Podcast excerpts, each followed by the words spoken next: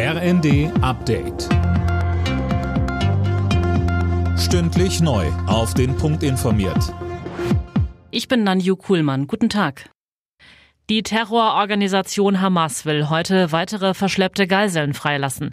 Gestern am späten Abend war eine zweite Gruppe mit 17 Personen freigekommen. Sie wurden vom Gazastreifen aus über Ägypten nach Israel gebracht. Daniel Bornberg berichtet. Es handelt sich um 13 Israelis und vier Thailänder. Unter den Israelis sind auch vier mit deutschem Pass, eine 38-jährige, ihre dreijährige Tochter, der achtjährige Sohn sowie die Mutter der Frau.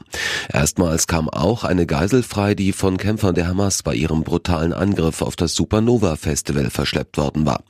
Im Gegenzug ließ Israel 39 palästinensische Frauen und junge Männer aus Gefängnissen frei.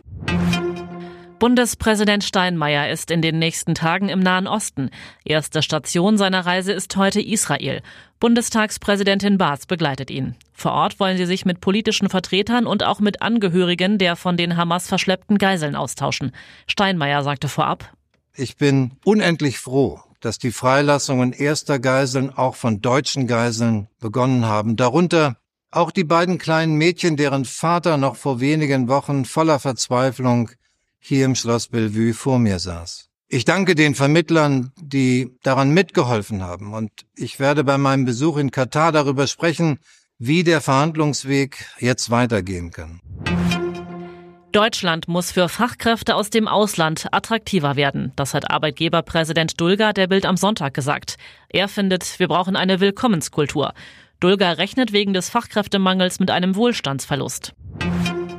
Union Berlin hat einen neuen Chefcoach. Nenad Bielica folgt laut Verein auf Urs Fischer. Unter Fischer war Union von der zweiten Liga in die Champions League gestürmt, war zuletzt aber in der Bundesliga auf einen Abstiegsrang abgestürzt. Bielica war zuletzt Trainer in der Türkei. Alle Nachrichten auf rnd.de